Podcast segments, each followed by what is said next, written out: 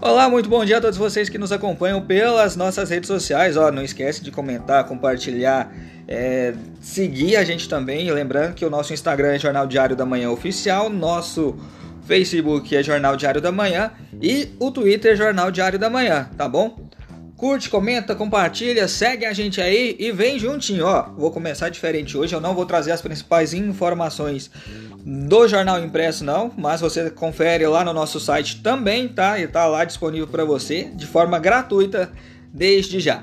Ó, vamos aqui, ó, sexta-feira fria em Goiânia, tem gente que não gosta do friozinho, mas tem gente que gosta e tem gente que prefere calor, né, gente? Então faz o seguinte, tem enquete lá participa juntinho com a gente, diz aí se você prefere frio ou calor. E vamos começar aqui ó, com as notícias que já saíram no site na manhã desta sexta-feira, dia 18 de junho.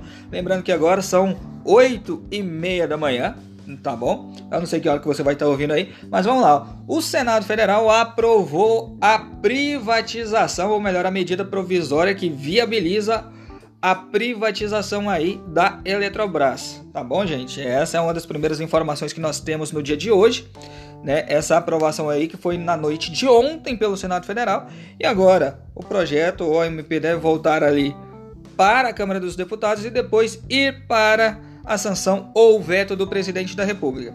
Outra notícia que tem aí para vocês que vocês podem acompanhar no www.dm.com.br é sobre a autorização da justiça ali, né, para a quebra de sigilo bancário do apóstolo Valdomiro Santiago. Essa não é a primeira vez esse ano, viu? Essa é a segunda vez esse ano, mais uma vez por falta de pagamento do aluguel. É, rapaz, o negócio tá fácil não.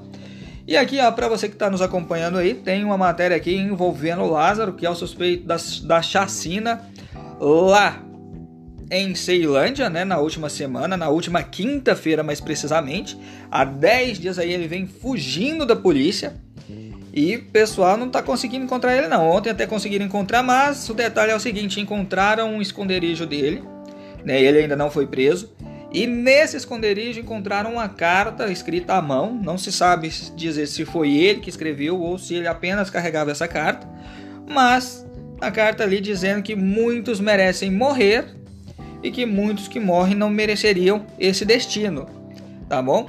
A polícia segue na procura pelo Lázaro, lembrando aí que ontem teve o acréscimo ali de soldados da Força Nacional e é isso, né, galera? O pessoal tá aí na busca para efetuar a prisão do Lázaro, que até o momento não foi preso pela polícia, a polícia segue trabalhando.